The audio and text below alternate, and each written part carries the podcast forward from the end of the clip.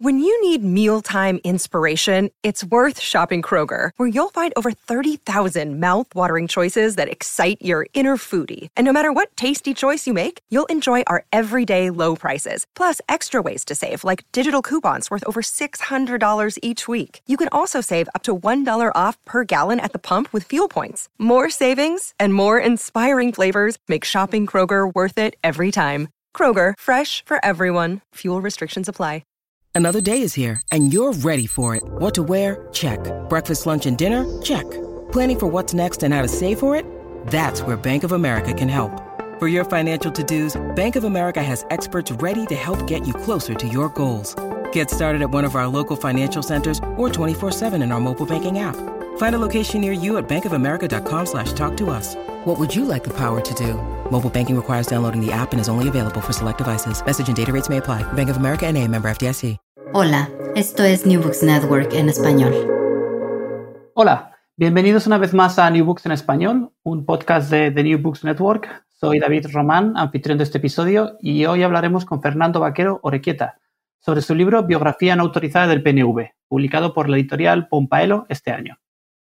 Don Fernando, bienvenido a este podcast y muchas gracias por aceptar nuestra invitación. Muchas gracias a todos vosotros y es un honor poder participar eh, en el podcast. Ah, perfecto. Eh, Fernando, ¿podría hablarnos un poco sobre su trayectoria académica y profesional, su experiencia con otros libros o publicaciones? Sí, bueno, de entrada tengo que comentar que soy navarro, eh, de Pamplona, voy camino de 62 años y llevo pues ya casi 36 años en la administración pública del Estado trabajando en, Pamplona, en el centro penitenciario. Eh, a nivel de titulaciones y estudios realizados, pues soy licenciado en Derecho por la Universidad de Navarra de la promoción de 1984 y eh, tengo estudios de criminología de la segunda promoción de criminólogos del Instituto Vasco de Criminología de San Sebastián. Empecé a escribir en, Internet hace ya, eh, empecé hace ya más de 20 años. Eh, tengo una trayectoria de implicación en movimientos cívicos, ciudadanos, en la batalla cultural mm, desde hace pues, pues varias décadas y lo que es a nivel de libros, pues mi primer libro es un, texto bastante grueso sobre el terrorismo titulado La Ruta del Odio, 100 preguntas y respuestas sobre el terrorismo, publicado en, en 2004, 2005. Eh, a este libro le siguió uno titulado eh, De Navarra a Nafarroa, La otra conquista, eh, en el que se detallan a través de catas históricas, artículos periodísticos, reflexiones de carácter ensayística, pues cómo la sociología, la mentalidad común de Navarra ha cambiado profundamente desde un conservadurismo de raíces tradicionalistas y católicas, pues a un progresismo eh, genérico con sectores muy importantes implicados en el nacionalismo más agresivo. El tercer texto que escribí fue poco después, La, la constelación masónica, que es un texto relativo a, a génesis, naturaleza y múltiples expresiones de, la masonería, eh, en el que eh, insisto sobre todo en los aspectos eh, no tanto, digamos, conspirativos o, u orgánicos como los de carácter doctrinal, las fuentes, qué nutrientes tiene, con el, qué relaciones tiene con el esoterismo occidental, con, qué papel realiza con la ilustración, pues entiendo que es un, es una vanguardia operativa y muy agresiva de, la ilustración, pues empeñada en, desarbolar todo el pensamiento tradicional y las comunidades orgánicas previas. Y el último, pues es este primer ejemplar de una trilogía que estoy escribiendo sobre el nacionalismo vasco y Navarra, por entender que para abordar eh, cuál es la realidad del nacionalismo vasco en Navarra que es una comunidad que permanece fuera de la comunidad autónoma vasca y que el nacionalismo pues quiere anexionar en aras de su proyecto panvasquista y secesionista de futuro, pues tenía que empezar por los orígenes. Primero por los orígenes protonacionalistas, los diversos escritores que ya empezaron a tratar algunos de estos temas, y luego ya el nacimiento, desarrollo y naturaleza profunda del Partido Nacionalista Vasco. Muy bien, y podría un poco contarnos eh, eh, cuál sería, digamos, en este, en este camino sus principales mentores y qué le motivó a escribir este, libro directamente y por qué no, por qué centrarse primero en la historia del PNV y no centrarse en aspectos que son, digamos, más, más eh, contemporáneos. Bueno, yo mentores em, por mis estudios de carácter jurídico y humanista, por mi trayectoria profesional, pues mm, he funcionado de manera un poquito autodidacta en el sentido que me he nutrido de, de muchísimas lecturas y de muchísimos autores. Sí que ha habido algunas personas que me han influido especialmente, eh, no tanto como líneas de investigación, pero sí por su ejemplo moral o por su cercanía o por su acompañamiento, como es el caso del profesor José Luis Orella, que es profesor de Historia Contemporánea en la Universidad San Pablo CEU. Somos amigos desde hace muchos años en que nos implicamos juntos en Foro El Salvador, una iniciativa de católicos vascos y navarros contrarios al nacionalismo vasco totalitario y excluyente. Y también en esta línea, pues Antonio Beristen y Piña, un jesuita que era una persona de las más significadas del entorno del Foro Dermoa, del Foro El Salvador, una de las primeras voces que se levantaron contra el nacionalismo totalitario y que fue profesor mío en el Instituto de Criminología y, con el que mantuve pues una relación de amistad bastante eh, extensa hasta pues que desgraciadamente hace unos 14 años eh, falleció en, San Sebastián. Luego, pues hay muchos autores que, me han marcado, que, me interesan, eh, desde los autores de carácter contrarrevolucionario a los autores eh, que realizan labores de tipo metapolítico en el entorno de, de Luigi Usani, de Comunión y Liberación, porque hay una serie de autores, sobre todo italianos, que, abordan la batalla cultural desde una pertenencia, desde una identidad católica, con historiografía contrarrevolucionaria, con una apertura al mundo de la cultura y al diálogo con las diversas corrientes que existen en el mundo, pues muy, muy interesante. Eh, he sido un lector de Alain de Benoit, también de la nueva derecha, eh, con notables reservas en el sentido que me gustan mucho algunos de sus métodos, pero lógicamente muchas de sus derivas, como es por ejemplo, todo el tema del paganismo, eh, otro tipo de, derivas de carácter pues casi, casi relativistas en las que en, la que nos arrastra este autor, pues, pues ya, ya, ya, no, no simpatizo tanto. Eh, entonces, bueno, pues autores de la tradición española, como Víctor Pradera, eh, Donoso Cortés, Burke, etcétera, etcétera. Es decir, me he nutrido de lecturas pues muy, muy variadas. Entendido. Y yo quería, para empezar a hablar del libro, que nos hablara un poco de la figura de Sabino Arana, porque es una persona que quizás es bastante conocida relativamente en España, pero no lo es en el mundo, digamos, hispánico, en Latinoamérica. Es una persona un poquito misteriosa y, como seguramente nos expliqué, quizá por motivos que, políticos eh, contemporáneos. ¿Qué, es lo que, ¿Qué es lo que habría que saber de Sabino Arana cuando se estudia el nacionalismo vasco? Sí, eh, Sabino Arana es, junto con su hermano Luis, las figuras cruciales en la eh, constitución e ideación del nacionalismo vasco. El nacionalismo vasco nace a la vez que otros nacionalismos, tanto en España como en Europa y, otros lugares del mundo. En ese sentido, pues cabalga lomos del romanticismo e incluso tiene algunos elementos críticos a la ilustración, y al racionalismo, mayormente porque Sabino Arana es de familia católica integrista. Eh, pero eh, en su desarrollo doctrinal, ideológico, realiza algunas investigaciones de, muy dudoso calado científico a nivel de la historiografía. Eh, lo mismo pasa con, con, la investigación del euskera. Y su hermano, que estudia, trabaja en Barcelona, pues le descubre que existe otra manera de afrontar la política, que es la del nacionalismo, y con la percepción de que los vascos son un pueblo distinto, eh, de que tienen un de que, de que tienen unas características étnicas, culturales, raciales, incluso religiosas distintas, ¿no? Entonces, Sabino Arana inicialmente entiende que, que la labor política se debe remitir a su Vizcaya originaria, de ahí que se trate de un movimiento inicialmente no nacionalista vasco, sino vizcaitarrista, eh, progresivamente lo va ampliando a todos los territorios vascos, a los países vascos, a Navarra misma, de, modo que genera un movimiento nacionalista en el que inicialmente pues la impronta religiosa es muy fuerte, eh, pero el, elemento central es el nacionalismo y además un nacionalismo muy agresivo, cosa que no sucede, por ejemplo, con el catalanismo, porque el catalanismo en España en sus primeras décadas sí que tiene un proyecto de país, sí que tiene un proyecto eh, una oferta para el resto de España, ¿no? Eh, no nace separatista, no nace secesionista. Sin embargo, el Partido Nacionalista Vasco nace de una manera muy marcada contra, contra España y su objetivo siempre será y seguirá siendo alcanzar la, la, independencia. Entonces, esos son los puntales iniciales. De hecho, en el primer centro vasco que se legaliza en 1894 en Bilbao, se establecía en el artículo 27 que estaba prohibida la entrada de todo enemigo de la religión católica y, de todos los enemigos de la nación vizcaína. ¿no? y, ah, y, que no hablan, y que no hablaran euskera. Entonces, esos son los tres puntales en los que se desarrolla toda la labor de Sabino Arana y, y la realiza con, unas, con unos mimbres escasamente científicos. Por ejemplo, su primer libro se titula Vizcaya por su independencia. ¿eh? Observese, no se dice el País Vasco por su independencia, sino solo Vizcaya. Entonces, pues él habla de un sujeto político vasco, eh, vizcaíno que habría sobrevivido supuestamente a lo largo de la Edad Media y que habría perdido su independencia a lo largo de varias batallas. Una de ellas sería la de Padura o Ajuriaguerra, eh, o Astigarraga, perdón. Eh, pero es que, aunque él la describe con puntos y señales en una narración de una docena de páginas, eh, todo lo que se describe ahí es fruto de su imaginación porque nunca tuvo lugar tal batalla.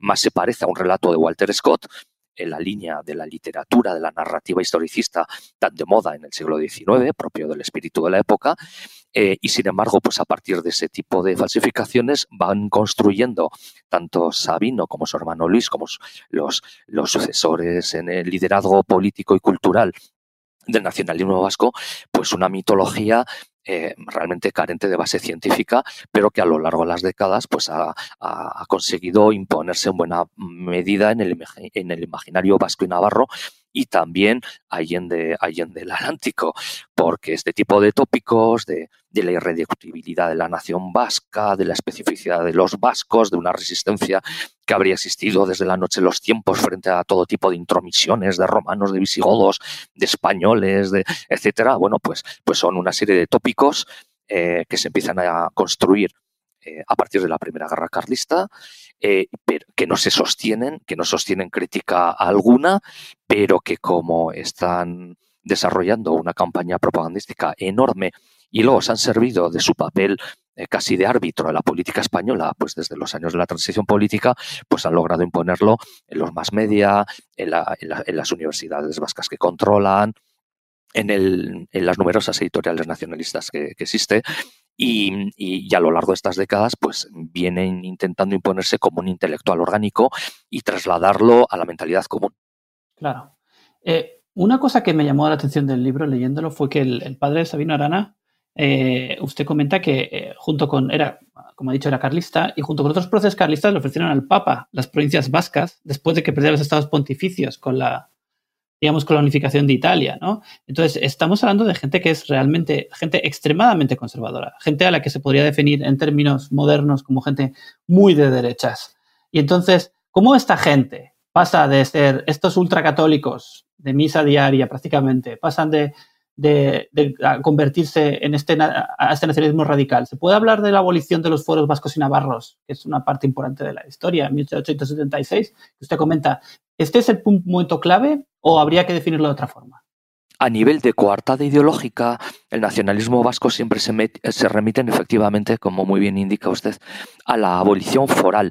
Sin embargo, el fuerismo como el tradicionalismo eh, únicamente han sido coartadas ideológicas, porque el nacionalismo desde sus orígenes han combatido tanto a los fueristas o foralistas vascos conservadores como al tradicionalismo y lo ha combatido con todos sus medios a nivel político, eh, en la guerra civil militarmente y en, la, y en los años de la transición, pues las facciones más radicales del nacionalismo lo que hacen es exterminar a los núcleos tradicionalistas que todavía perduraban en Vascongadas y Navarra, asesinando a un buen número de ellos, ¿no? Eh, aplicando una verdadera limpieza étnica a nivel ideológico. Eh, efectivamente, son personas de carácter muy católico, pero el integrismo en España tiene una vertiente política muy curiosa y es que Em, si bien nacen eh, muy radicalizados, con, una visión totalmente confesional, eh, y de hecho, pues por ejemplo, en la Segunda República las izquierdas eh, temían que se aprobara un estatuto vasco-navarro porque pensaban que se podría convertir en un Gibraltar vaticanista y entonces no, no, no admitían de ninguna manera un estatuto vasco-navarro porque la República era muy laicista, era muy anticatólica y no querían dar ninguna oportunidad a ningún partido que tuviera una proyección pública de carácter católico, tampoco en Vascongadas y Navarra, por medio del nacionalismo vasco. El nacionalismo vasco desde el principio es muy oportunista, manifiesta una cintura política formidable y se va adaptando a las circunstancias.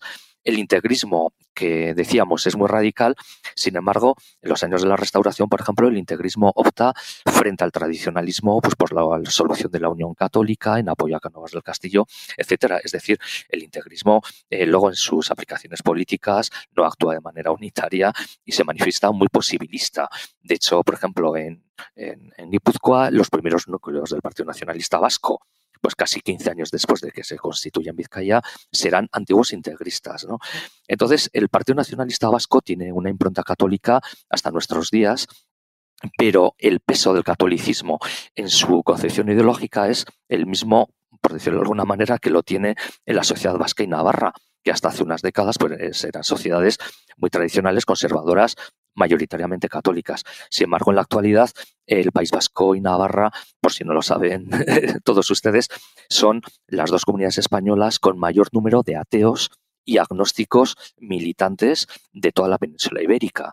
Eh, ¿Cómo ha podido ser esto? Bueno, pues por el estado del bienestar social, por los vientos liberadores del Vaticano II, porque en estas décadas del tardofranquismo y de la transición, pues se pasa de una sociedad rural a una sociedad eh, muy urbana, muy individualista.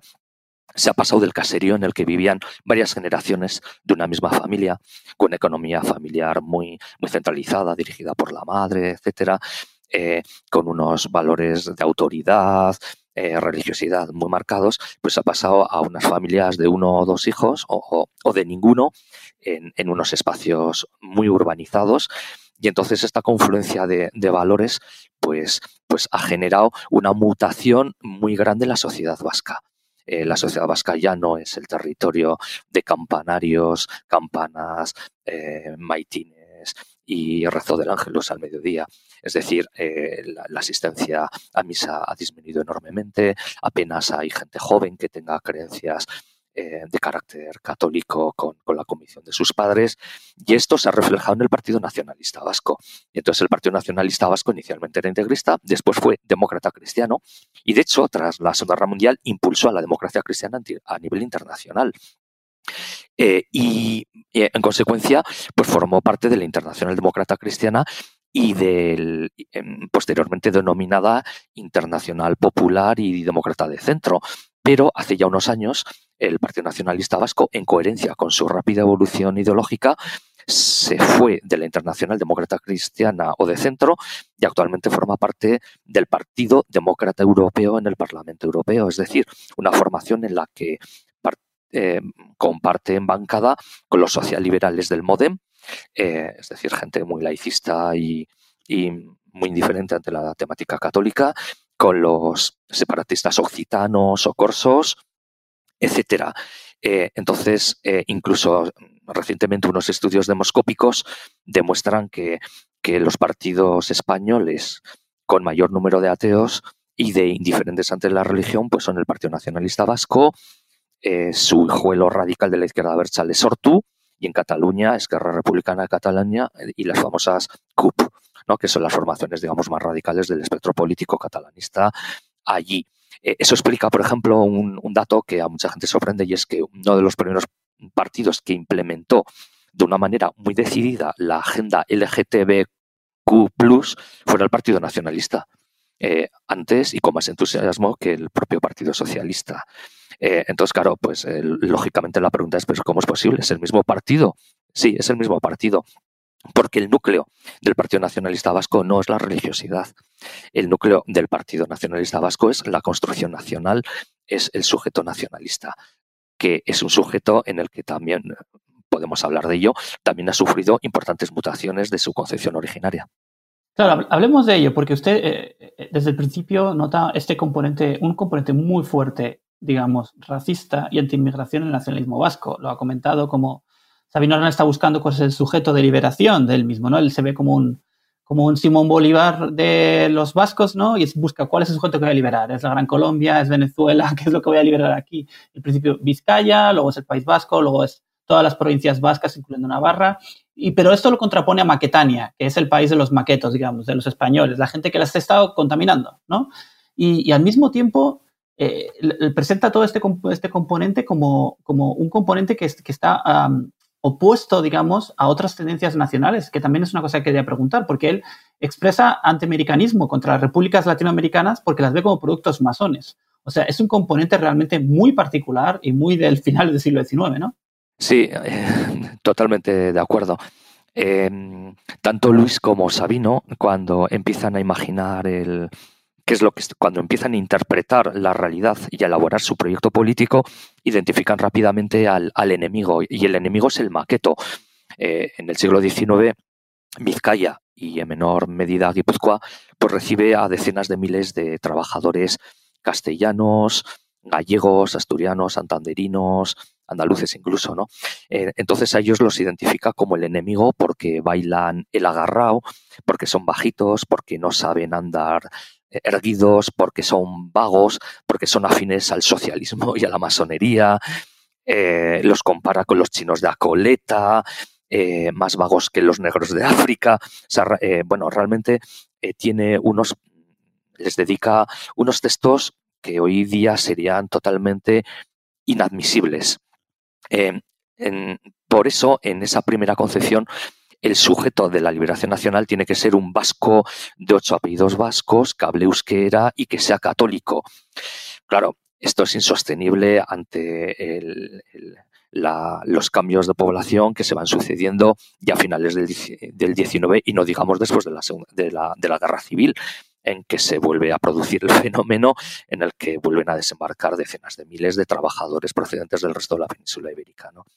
Entonces, eh, el, Partido Nacionalista mm, también va evolucionando en, su sujeto y en la definición de quién es el vasco ideal. Si el vasco inicial es católico, de ocho apellidos eh, y que habla euskera, pues ya en la Segunda República ya es la persona pues que que construye la nación vasca, que habla euskera y que se pone al servicio de, la nación vasca. El elemento religioso va quedando un poquito postergado. Y el elemento racial, mm, el étnico, ya no es tanto racialista como un elemento cultural en sentido amplio esta mirada, esta evolución, esta mutación se consolida en la posguerra, después de la guerra civil, de manera que que eh, sus herederos políticos dan un paso más allá. Y cuando ETA y la izquierda Berchale eh, entiende que hay que ponerse al día, que hay que abrirse a las doctrinas imperantes en la Guerra Fría y hacen propio el marxismo-leninismo, pues entienden que Vasco es aquel que trabaja y es explotado en Euskadi. Es decir, han olvidado el elemento religioso y el elemento eh, etnicista, racialista. Vasco será el que, el que vive una cultura vasca y lucha por la liberación social, porque ya introducen el factor de la lucha de clases en la concepción de liberación, en la estrategia de liberación del pueblo vasco y de la nación vasca. Frente a este fenómeno, el, Partido Nacionalista Vasco en, en, las últimas décadas y en la actualidad entiende que vasco es el que habla euskera o se esfuerza en hablar euskera eh, y colabora en la empresa de liberación nacional a nivel institucional, a nivel social, a nivel comunitario. Y de hecho, la izquierda Berchale, que también se encuentra actualmente en proceso de mutación desde que hace 15 años abandonaran la vía terrorista de manera explícita, aunque con una agenda muy larga y con muchas dudas y con muchas lagunas, etcétera, pues la, izquierda Berchale, eh, en sus expresiones de cómo debe ser la liberación vasca, pues se están aproximando a este concepto central y van renunciando a su elemento clasista y de liberación social. Entonces es evidentemente una evolución importante y ahora el, término maqueto, pues eh, maquetaña, como son conceptos que, la historiografía pues ha destacado, eh, al igual que los medios de comunicación, como asociados pues al racismo primigenio, pues ahora ya no utilizan el término eh, a los enemigos del País Vasco como, como maquetos. Ahora el término que se utiliza es españolazos. ¿eh? Entonces, una persona, un vasco, un navarro que entiende que, España pues, es un proyecto sugestivo de vida en común, que debe prevalecer, que tiene mucho que aportar a las nuevas generaciones, pues esta persona es un españolazo. es decir, es un término totalmente despectivo, no tiene las connotaciones racistas del nacionalismo vasco original, pero digamos que los hilos conductores pues son evidentes. Claro, pero ¿cómo, todo esto que nos ha contado, cómo se justifica? O sea, ¿cómo se justifica el olvido del elemento racista cuando era tan importante al principio? Usted escribe que Arana revisó no 8, sino 126 apellidos de su esposa. Y los encontró todos euskéricos, aunque tenía dudas sobre el primer apellido, que era Chica Allende. ¿no? sus comentarios sobre la oposición a este Euskadi moderno, a un Euskadi de maquetos que la euskera, son constantes. Se pasa el día diciendo que eso es lo último que querría. Entonces, ¿cuál es, ¿cuál es la respuesta del nacionalista moderno a esto? ¿Es algo que comenta, explica, justifica en un contexto? Se olvida directamente. Eh, el contexto es el triunfo del nacionalsocialismo en Alemania. Es decir, el nacionalsocialismo triunfa en Alemania, accede eh, por vía electoral, Adolfo Hitler es nombrado canciller y la Iglesia Católica eh, pronto se pone en guardia porque, porque además el nacionalsocialismo tenía unas connotaciones paganas evidentes. Desde el principio es beligerante contra la Iglesia Católica, prohíbe, disuelve a las juventudes católicas, a las juventudes de, acción católica, va eliminando la inmensa mayoría de medios de comunicación de la Iglesia Católica, eh, toma medidas contra determinados prelados, elimina la educación católica en buena parte de, la red de enseñanza eh, pública del Reich y entonces el, Papa pues emite la famosa encíclica contra el comunismo y el nacionalsocialismo. Em, eh, el, Partido Nacionalista Vasco hasta entonces además incluso había utilizado como símbolo oficial del partido la esvástica curvilínea. Pero el racismo y sobre todo con la derrota eh, del, de los fascismos en la Segunda Guerra Mundial, eh, el racismo, toda forma de racismo, pues de golpe de, tener unas clientelas, unos valedores intelectuales, unos partidos políticos que, lo aplican, pues el racismo es el responsable, es declarado responsable de la debacle de la Segunda Guerra Mundial, de todos los sufrimientos que ha traído esta confrontación universal. Y entonces, eh, ya a partir del año 45, difícilmente un partido Que, tuviera aspiraciones de carácter democrático y de futuro podía realizar ningún tipo de alegato de carácter racialista y étnico a nivel de raza física. Entonces el Partido Nacionalista Vasco, que está en perfecta sintonía con el Vaticano, con las corrientes teológicas que prevalecen en cada momento, pues mm, a lo largo de todos estos años va asimilando, absorbiendo ese tipo de enseñanzas y ello le permite posicionarse con mucho realismo en el panorama político de carácter geopolítico internacional eh, antes, durante y después de la Segunda Guerra Mundial, con no pocas contradicciones, evidentemente. De ahí, pues, pues todas esas polémicas de si pactaron o no con los nazis, de si se pusieron o no al servicio de los servicios secretos anglosajones en la Segunda Guerra Mundial, etcétera, etcétera. Cuestiones de las que también hablamos en el libro, eh, pero lo cierto es que el PNV pues realizaba un labor de, cintura política de carácter ideológico enorme. Em, es sorprendente en cierto modo, ¿no? Y lo cierto es que ahora mismo, en el artículo primero de sus estatutos de partido, en el que se resume pues la visión ideológica y estratégica del Partido Nacionalista Vasco, pues sigue remitiéndose al lema originario que es Jaungoikoa eta Legezarrak, Dios y leyes viejas, y se remiten a la figura de Sabino Arana como padre del nacionalismo vasco eh, lógicamente los políticos, los intelectuales que desarrollan estas líneas políticas, pues cuando hablan de Sabino Arana, pues siempre dicen, no, no podemos rescatarlo en su literalidad, pero sí en su espíritu anticipador, en su capacidad para mm, comprender que la abolición foral presentaba una oportunidad política al pueblo vasco, etcétera, etcétera el mensaje que producen hoy día es muy descafeinado, muy distinto desde luego del que podían dar en los años 50 o 60 y no digamos de los años primigenios del nacionalismo o de los años 20 y 30, en que las referencias seguían siendo mm, muy racialistas y muy etnicistas. Claro, yo quería que nos hablara un poquito de justamente del, del panorama, digamos, que se presenta al, PNV después de la Segunda Guerra Mundial, ¿no? Eh, Arana era una persona que no era nada tacticista. De hecho, se le, se le detuvo por intentar enviar un telegrama felicitando al presidente de Estados Unidos por la independencia de Cuba. Es una persona que realmente no da la impresión de ser una persona con gran cintura política. Pero el PNV va evolucionando, ¿no? Luego se convierte en un regionalismo táctico, luego durante la, la Guerra Civil esto es algo que, bueno, fuera de España igual no es tan conocido, pero el PNV es, es, apoya a la República laica, digamos, y roja, pero con dudas, luego se rinde ante los italianos fascistas, luego busca acomodo en la Europa nazi durante unos pocos años, ¿no? Y se expresan, todo el mundo le gusta mucho Hitler hasta que Hitler muere y entonces ya no les gusta nada, ¿no? Y entonces, pero en 1945 el PNV está prohibido, digamos, en la, España franquista, donde existe un partido único, pero su sueño de un Estado católico de misaderes se ha hecho realidad. Entonces, en ese momento, ¿qué, qué, es lo que hace el PNV? Sí, el PNV, en, en, cuando termina la Guerra Mundial, hacía ya dos años que no había ni un solo militante nacionalista en las prisiones franquistas.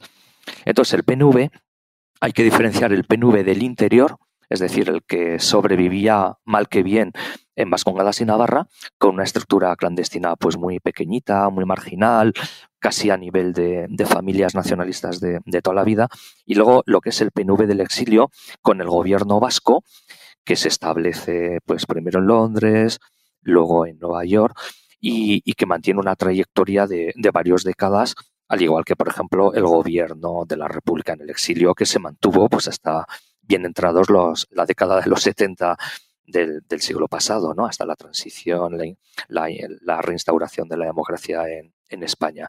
Entonces, a nivel del interior, el Partido Nacionalista Vasco mantiene un perfil muy bajo, eh, por supuesto, eh, siguen muy implicados con las estructuras jerárquicas y diocesanas y parroquiales de la Iglesia Católica.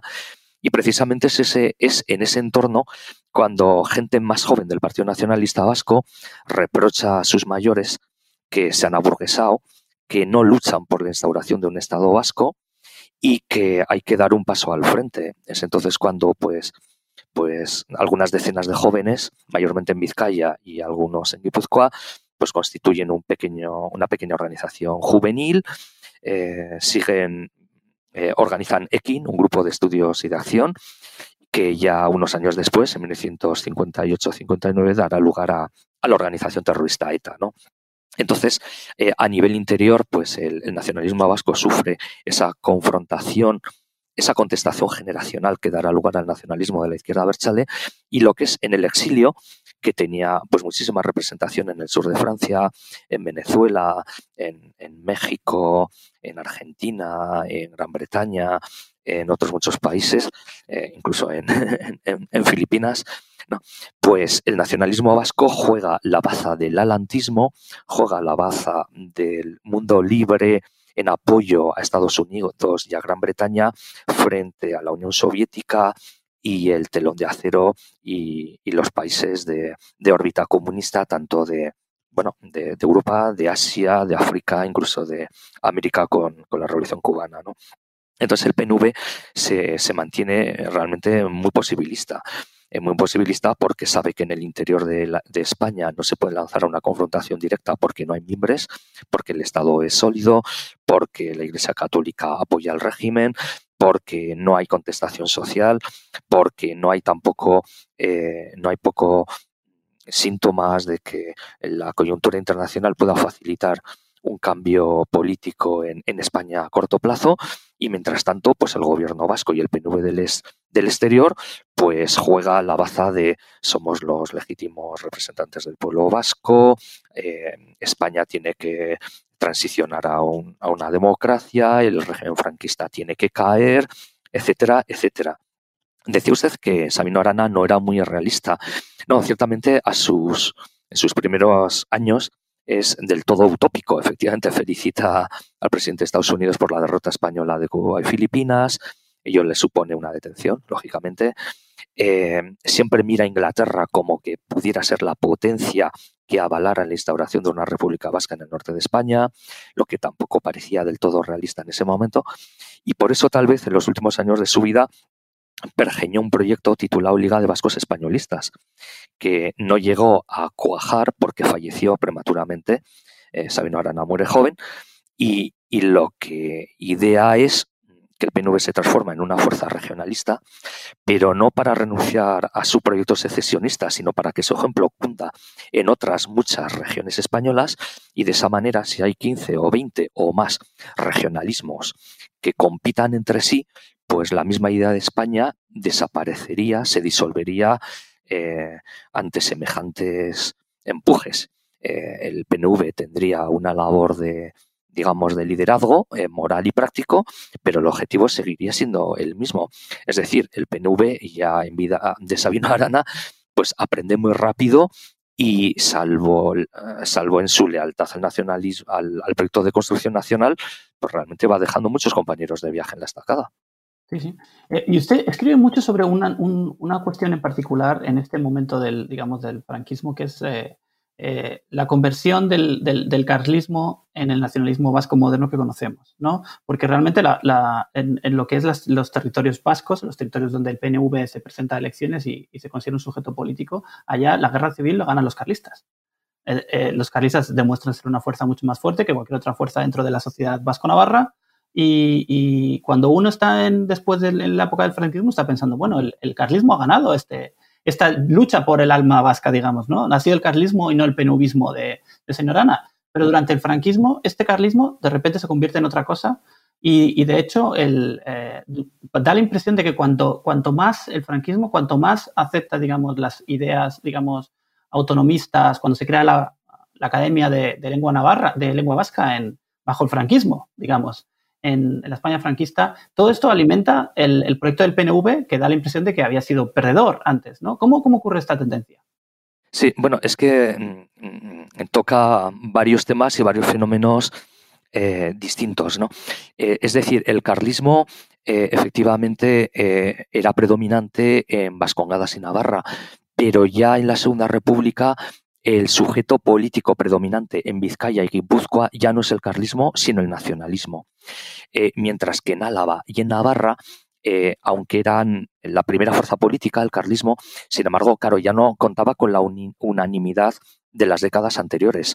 O sea, ya hay un nacionalismo, ya hay un republicanismo, hay un movimiento socialista, hay un movimiento anarquista importante, sobre todo en la Ribera de Navarra. ¿no? Entonces, la guerra civil efectivamente provoca que el Partido Nacionalista se, fragmente. Eh, en el año 36 se logra constituir una autonomía vasca, pero que realmente solo agrupa a Vizcaya y una pequeña porción de Guipúzcoa, porque Navarra y Álava desde el primer día estaban en zona sublevada y de hecho los líderes del nacionalismo vasco en Navarra emiten sendos comunicados adhiriéndose a la, a la rebelión cívico-militar porque entienden que es un movimiento de orden y que es un movimiento respetuoso con, sus tradiciones forales. ¿no? Eh, entonces se produce esa fractura en el Partido Nacionalista Vasco.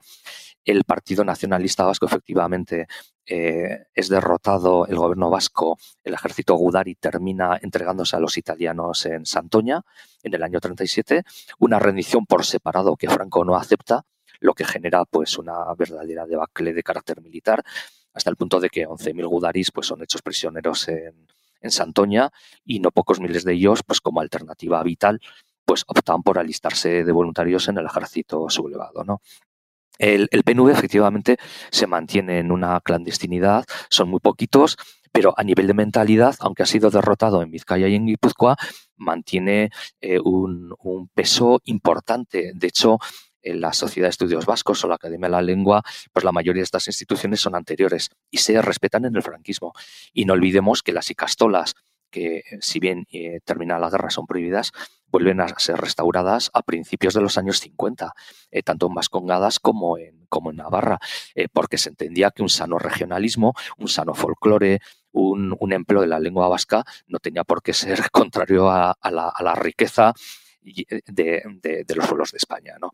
Eh, el carlismo, sin embargo, sufre una crisis tremenda porque, en primer lugar, sus líderes eh, tienen que ser exiliados, como, como, formación política es disuelta, es desmovilizada, muchos de sus miembros han muerto en la guerra civil, muchos han muerto represaliados, ejecutados, fusilados en Guipúzcoa y en Vizcaya, en barcos prisión, en en las prisiones bilbaínas, eh, por ejemplo, el caso de Tolosa. En Tolosa, una población que entonces podía tener 1.500 habitantes, pues toda la junta de, la comunidad tradicionalista eh, es fusilada por los anarquistas y los comunistas en julio de 1936.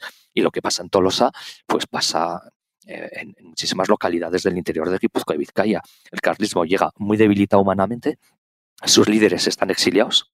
No olvidemos que el pretendiente llega, es encarcelado en la prisión de Dachau por, por los alemanes.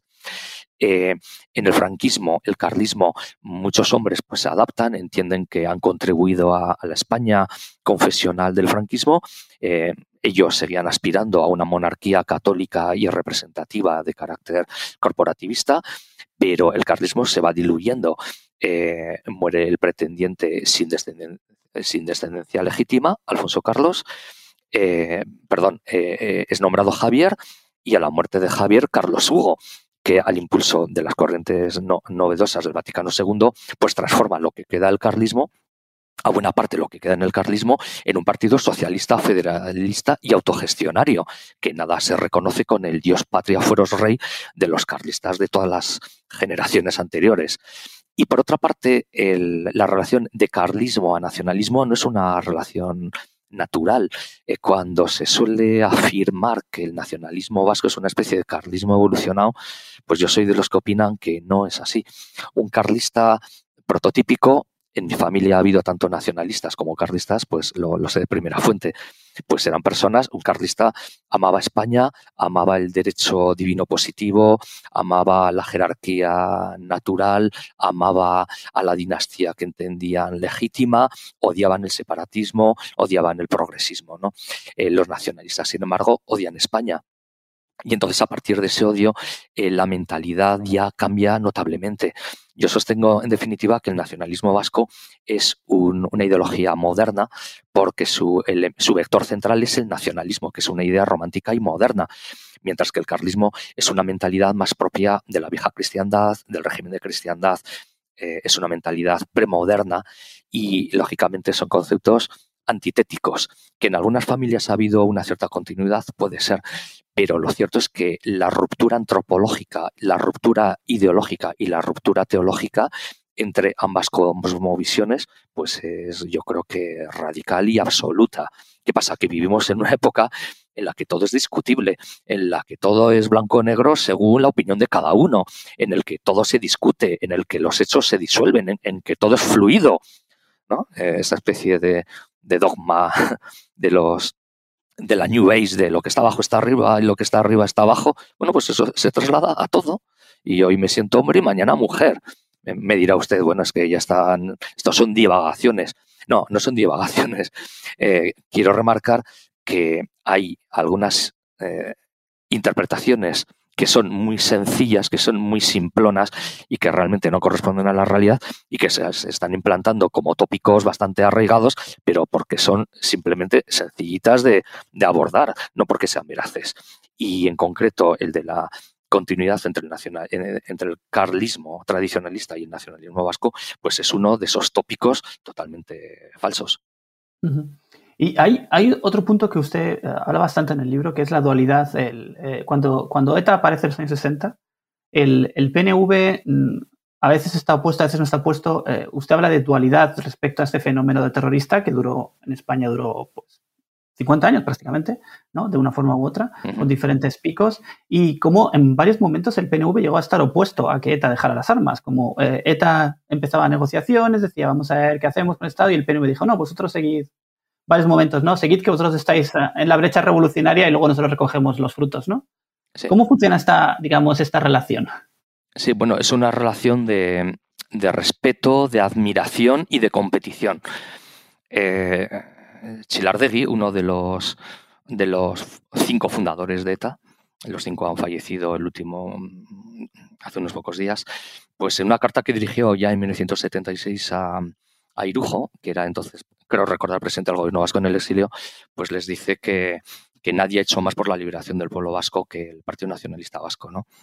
Sin embargo, ellos optan pues por el terrorismo, por una confrontación directa con el Estado franquista, con la España de, la época, pero también optan por la confrontación con la España democrática.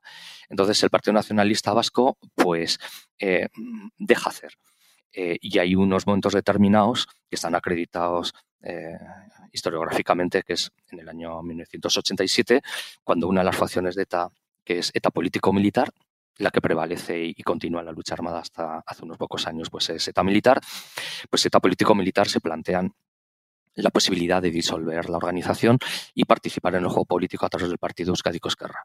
Entonces, bueno, pues una serie de antiguos militantes de ETA, partidarios de esta vía, pues viajan al sur de Francia, es el caso de Teuriarte, eh, y, pero a la vez, pues Xavier Arzayus, uno de los principales cargos orgánicos del Euskadi Buru Batzar del PNV y el rostro público del nacionalismo vasco y uno de los grandes ideólogos, pues viaja a su vez para, para para entrevistarse con dirigentes, al menos en dos ocasiones, de ETA político-militar y una de militar, en los que les explica que hay mucho que ganar, que no hay pueblo que en su liberación nacional no se hayan repartido los papeles, unos muevan el árbol, otros recojan las nueces y entre todos las repartimos.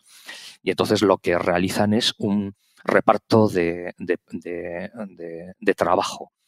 El trabajo institucional lo realiza el Partido Nacionalista Vasco, tanto a nivel de construcción nacional, pues explotando al máximo el Estatuto de Autonomía, la Constitución, eh, las competencias eh, de, un ente estatal como es la Comunidad Autónoma Vasca y la autonomía del Estatuto de, Guernica, y el trabajo sucio que permite un chantaje permanente a las instituciones democráticas, pues lo sigue realizando ETA pues a costa de cientos de muertos y de décadas de terror implantado pues capilarmente en la sociedad vasca y navarra y luego pues con numerosísimos atentados en otras muchas localidades españolas.